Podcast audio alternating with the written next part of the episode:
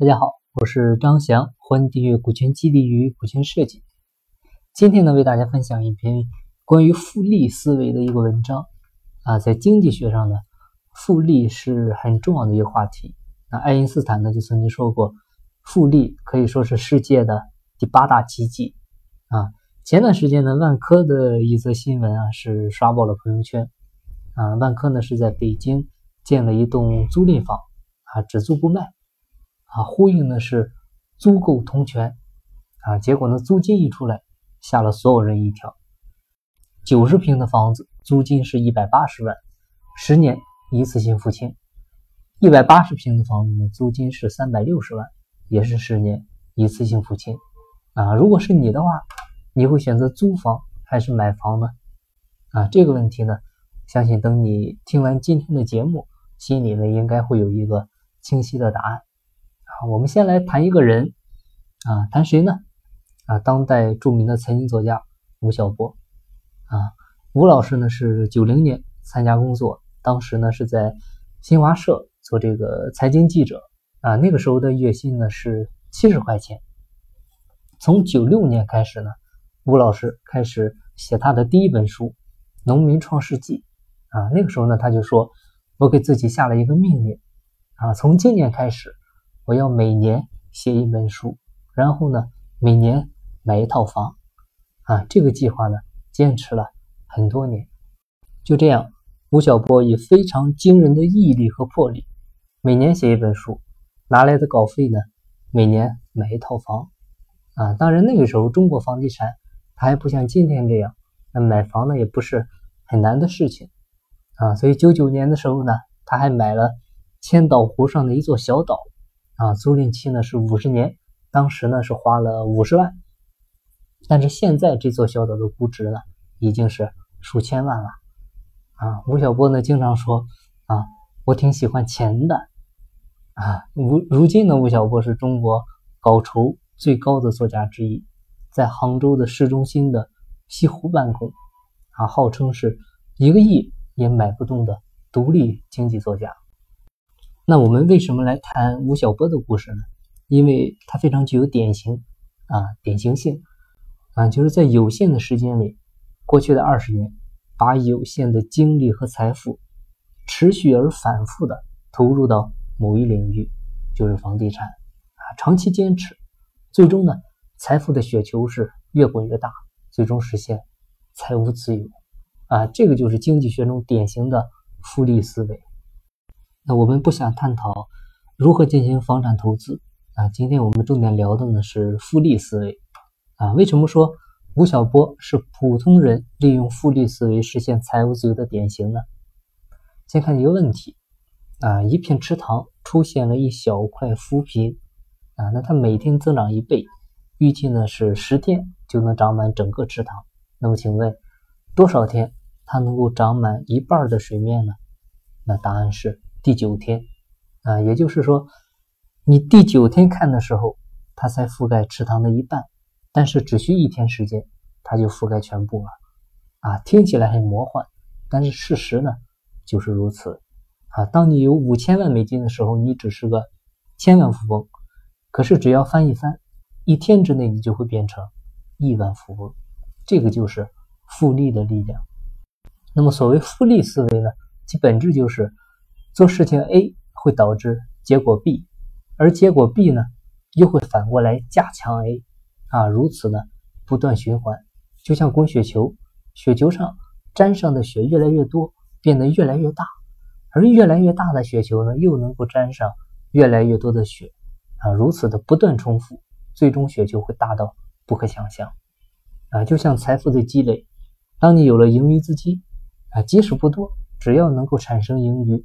啊，哪怕是很低的盈余，啊，哪怕是百分之五的回报率，啊，你不断重复，利滚利，那长时间下来呢，它也会是一笔很大的资金。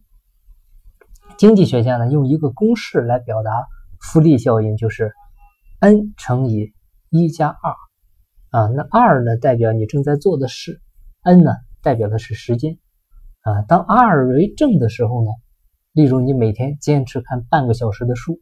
啊，也许一天两天，你和别人的差别呢，无法显现出来。但是三四十年之后，这个差异是你想象不到的啊！再比如，你每天坚持跑步半小时啊，也许一天两天你的身体并没有变得多么强壮，但是三四十年之后，和你同龄的人，有的人也许已经不在了啊，有的人呢可能疲弱不堪，但是呢，你还是能一餐吃三碗饭，一口气上六楼不用喘啊！只要 R 为正，就代表你在做。正确的事，那时间呢就会为你带来奇迹。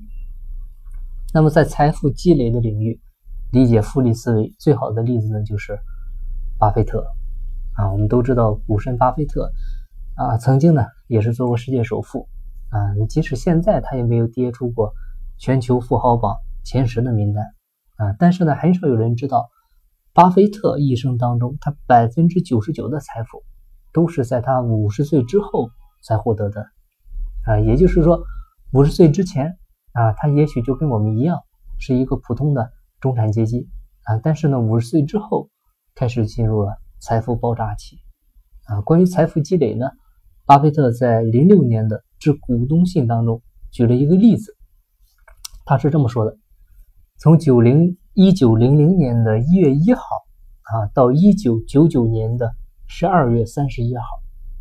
道琼斯指数呢，从六十五点七三点涨到了一万一千四百九十七点一二点，足足增长了一百七十六倍，是不是非常可观？但是它的年复合增长是多少呢？这个答案是并不让人钦佩的，才仅仅只有百分之五点三啊！这个增长率意味着你有一万块钱，每年呢才新增五百三十块。啊，不用巴菲特，每个普通人其实都能做到这个增长。但是这个世界只有一个巴菲特，因为只有他能持续数十年的坚持做这一件事。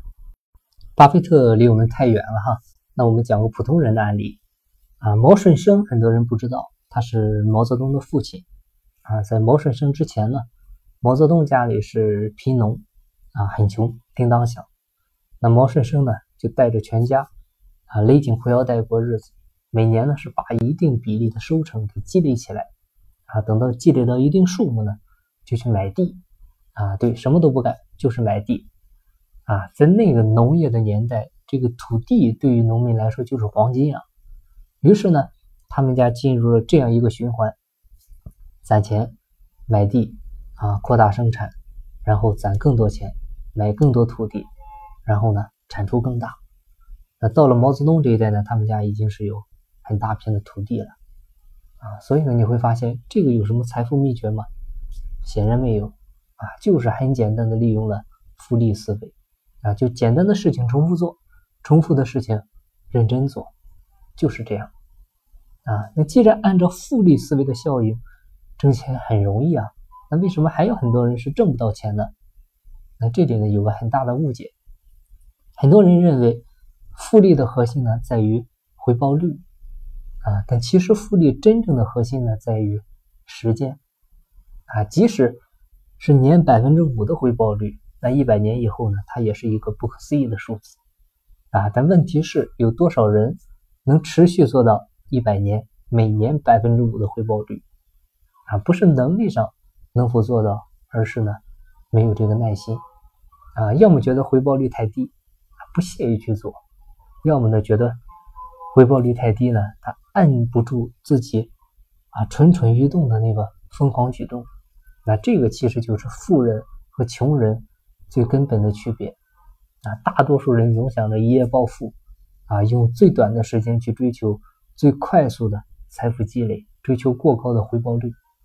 但是高回报率它就意味着高风险啊，被骗的、亏空啊、债台高垒。啊，压死了一个又一个的普通人。真正的智者，他追求的是财富的稳步增长，啊，会平衡好回报率，还有时间。啊，巴菲特就说过，人生就像滚雪球，关键是要找到足够湿的雪，还有足够长的坡。九十年代的股票，啊，一零年的房地产，啊，一七年的比特币，还有消费升级。啊，这个时代可以说不缺机遇啊，只要你用心、有耐心，未必会成为首富，但是实现普通人的资产增值保值还是不难的啊。一夜暴富呢总是很难，但是慢慢的挣钱，相对的呢要容易很多啊。只可惜呢，这个世界上绝大部分人都喜欢去做难的事情，而不愿意去做容易做的事情，所以呢，希望我们大家不要这样。那复利思维呢，可以用来思考人生，而不仅仅是财富的积累。啊，李笑来啊，他当了七年的新东方英语的老师，啊，坚持是每天雷打不动的看两个小时的书。啊，一六年十二月份呢，他在得到上线了一个专栏，来分享自己学到的知识。啊，大家知道这个专栏最后卖了多少份吗？卖了十万多份，那营业额呢达到了两千多万。不到五个月的时间，啊，电视剧《欢乐颂》呢，嗯，也是很火。那其中的一个人物安迪，作为职业精英的形象呢，可以说是深入人心。他最突出的一个特征就是，他每天都要看两个小时的书，啊，不管再晚，必须至少看两个小时。那《欢乐颂》五个女主角里面，你你会发现，也就安迪她有看书的镜头，啊，所以日积月累几十年。同样的年龄，你无论是在气势、啊气质，还是认知格局、收入方面，安迪呢都要比樊胜美高出太多。啊，也许你会觉得这个电视剧嘛，这个安迪的人物都是虚拟的。那像李笑来的话，离自己也太远。啊，那我们就说个身边的人物，说雷海为啊，一个外卖小哥啊，但是在中国诗词大会上呢，他击败了。北大硕士成为了年度冠军，这个你像外卖小哥击败北大硕士，这个在某种程度上应该算成功了吧？啊，人们呢一定会认为他们背后付出的辛酸啊，肯定是常人无法想象的。但是记者采访雷海为的时候呢，他就说：“你看看你每天的作息时间是怎么样的？你哪有时间来看诗词呢？天天跑跑这个外卖这么忙。”但是雷海为就说。不管工作和生活多么忙碌，这个时间啊挤一挤还是有的啊。送外卖呢，其实有很多碎片化的时间，那这些时间用来背诗词啊是比较合适的。你比如在这个商家等餐的时候啊，在路上等红灯的时候，这些时间都可以拿来背诗啊。你下午两点半到四点半这段时间啊，你比如说我回到住处换过电瓶，吃过午饭。啊，有那么一个多钟头的时间，这个时间就相对充足啊，刚好可以坐下来好好读几首诗词啊。所以你看，等餐、等红灯、回到住处换电瓶休息的时候，背个把小时的诗词，辛苦吗？好像也没有到那种挑灯夜战的地步，对吧？你说心酸吗？他跟你等红灯、坐地铁、看手机，其实是一样的。但是正是这日积月累的一个小时的阅读，一个外卖小哥击败了一名北大硕士，这个就是复利的力量啊！董卿说过：“你在读书上花的任何时间，都会在某一时刻给你回报。”啊，所谓知识复利，就是新知识不断成为下一次思考素材的积累，从而让知识能够不断的以复利的速度快速迭代。啊，我们接着看，连续四十年没有生病，啊，连基本的感冒都没有，你做到这样难吗？我一开始以为呢难，很难啊。你如果说让我做到连续一年不生病，可能还可以，但是连续四十年不生病，而且连基本的感冒都没有，这个真的太难了。但是后来呢，我们看到张全通的故事，啊，一个七十六岁的老人，啊，跟其他。这个年逾古稀的老人呢不太一样。首先呢，看起来他就不像七十多岁，啊，一身的肌肉，啊，虽然不是浑身大块头吧，但是皮肤没有松弛，啊，身上的赘肉呢也很少。那更重要的是，张全通他对记者说，他从三十岁以后就从来没有生过病，啊，连基本的感冒都没有。那怎么做到的呢？他就是每天坚持慢跑两公里，然后呢，游泳半个小时。啊，就算是冬天也不例外啊！只要说海水没有结冰，再冷呢都不怕啊！别人穿着棉袄，他就穿一条泳裤，到海里就跳下去。啊，从三十一岁开始啊，整整坚持了四十六年。那这样的坚持带来的回报就是，他的身体素质和样貌看起来比同龄人呢要年轻二十岁。啊，所以健康也是有复利的。你今天多锻炼二十分钟，身体呢就能得到一分的锻炼。那反过来呢，就能促进你明天的工作和锻炼。啊，其实要身体健康呢，真的不难。一日三餐正常吃啊，别熬夜，作息规律，每天呢坚持慢跑和锻炼半个小时。这个难吗？真的不难。用点心的话，其实我们都能做到。所以一直坚持，身体呢就会给你回报。这个是身体复利。其实人脉啊，我们常常职场上讲的人脉。它也有一个复利模型啊，尤其是在社交媒体如此发达的今天啊，职场上呢有个说法叫做情感银行。你像今天啊，你损害了一个朋友的利益啊，就相当于是从这个情感银行里面呢取了一部分钱啊。今天呢，你和朋友合作共赢，就是往这个情感银行当中呢存了一部分钱啊。情感银行呢，其实就是你的人脉资源啊，一个人。情感银行当中存的越多，就意味着你的人脉资源呢越丰富。我们简单来说呢，就是一个天天需要麻烦同事的人和一个天天能给同事带来帮助的人，在公司的同事群当中呢留下的印象一定是完全不一样的。啊，人际关系大师斯蒂芬杰姆呢曾经提出过微笑原则，啊，就是说你每天早上上班对每一个同事微笑。一年到一年以后呢，肯定会取得意想不到的效果啊！为什么会这样呢？因为你的微笑啊，传递的人啊，又会把你的好印象扩散出去，并且呢，能够在行为上反馈给你。就比如他跟你共事的时候呢，会更加积极，对你的工作呢，会更加包容啊！这些反馈呢，就会促使你更喜欢微笑待人。啊，人脉复利的最终回报就是，你将会在人群当中拥有自己的形象，啊，以至于每当有人提起你，啊，立刻会有人附和说，啊，这个人是真行，啊，他是真的不错，啊，很靠谱，啊，那我们总结一下，复利思维背后啊，它有这么几点优秀的品质，啊，很多人呢会非常看重回报率，啊，甚至呢要求，啊，今天努力了，明天我就要看到回报。啊，在财富财富的投资方面呢，你别说年回报率百分之五了，你百分之十，他可能未必都接受不了。啊，所以呢，为了追求高回报率，借钱、贷款啊、挪用基金啊都有。但是高回报率同时意味着高风险啊，一旦是亏空了，肯定是满盘皆输。所以真正的智者追求的是稳健增长，更加看重长期性的时间。而不是短时间的回报率，所以呢，那些真正利用复利思维规划自己人生的人，都有着简单但是常人呢却难以做到的品质。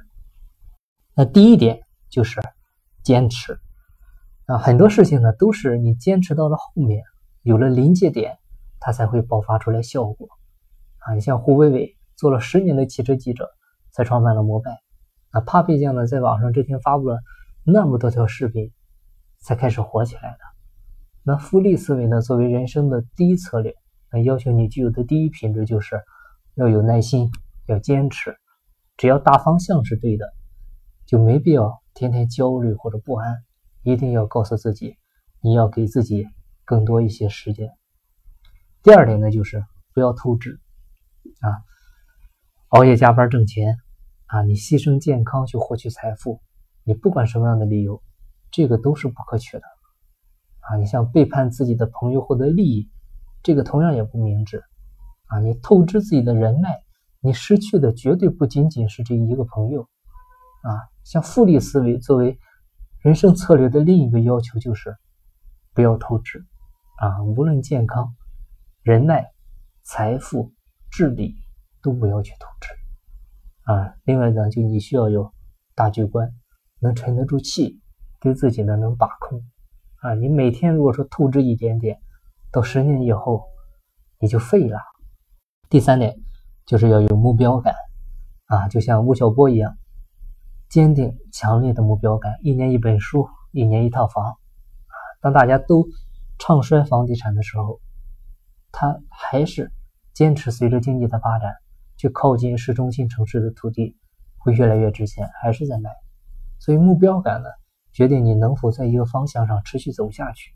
做任何决策的时候呢，都务必要知道变更方向是有成本的，而且尤其是当你已经在一个方向上努力了很长时间，这个时候你要是改变方向，成本会。非常大啊！你很多人大学选择专业的时候都是瞎选的啊！你四年以后找工作跟你的专业毫无关系，那是不是意味着你就荒废了好多年的时间？所以目标感越强烈，复利思维对你人生的影响呢就会越大。第四点啊，最后一点也是不要盲目的相信勤奋的力量。那从小我们接受的教育就是勤奋使人进步。啊，劳动光荣啊，这个让中国人对勤奋有种莫名的依赖感。就无论什么问题，只要努力勤奋，就一定可以成功。啊，小米的创始人雷军呢就说过，很多人用勤奋在麻痹自己，啊，用战术上的勤奋来掩盖自己在战略上的懒惰。啊，为什么需要掩盖？因为绝大部分人没有思考战略的能力。啊，那些天天泡在图书馆自习的同学，你真的知道自己想要什么吗？啊，那些天天加班熬夜的同学，你真的知道你这份工作的本质是什么吗？你到底是在工作，还是真正的就想借着勤奋之名给自己营造一种充实感、寄托感，对心灵的一种寄托？啊，财经作家欧胜就说过，不要盲目相信勤奋的力量，熬夜加班啊，跟你躺在床上睡大觉，很多时候没有多大区别。所以始终要记得。复利的人生更看重有生活、有质量的人生，因为只有这样的人生才能走得更加长远。啊，作家马里奥·普佐就说过：“伟大的人不是生下来就伟大，而是在成长过程中显示其伟大。那些数十年如一日坚持阅读的人，啊，那些数十年如一日坚持锻炼的人，那些数十年如一日坚持每天出门精装打扮的人，还有那些数十年如一日坚持。”每天认识一个陌生人的人，啊，所有他们做的事情，其实你会发现都不伟大，都很平凡，啊，都是我们每个人都能做到的。但是因为他们坚持，时间让他们变得很伟大。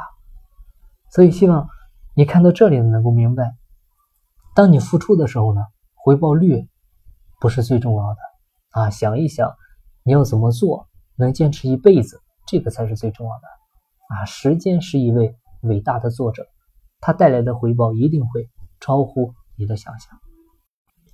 好，那我们今天的分享呢就到这里，感谢您的收听。如果您有股权方面的问题，欢迎加微信，咱们再深入沟通。我的微信号是四零六八九三四六四。经不在细天，经在路上。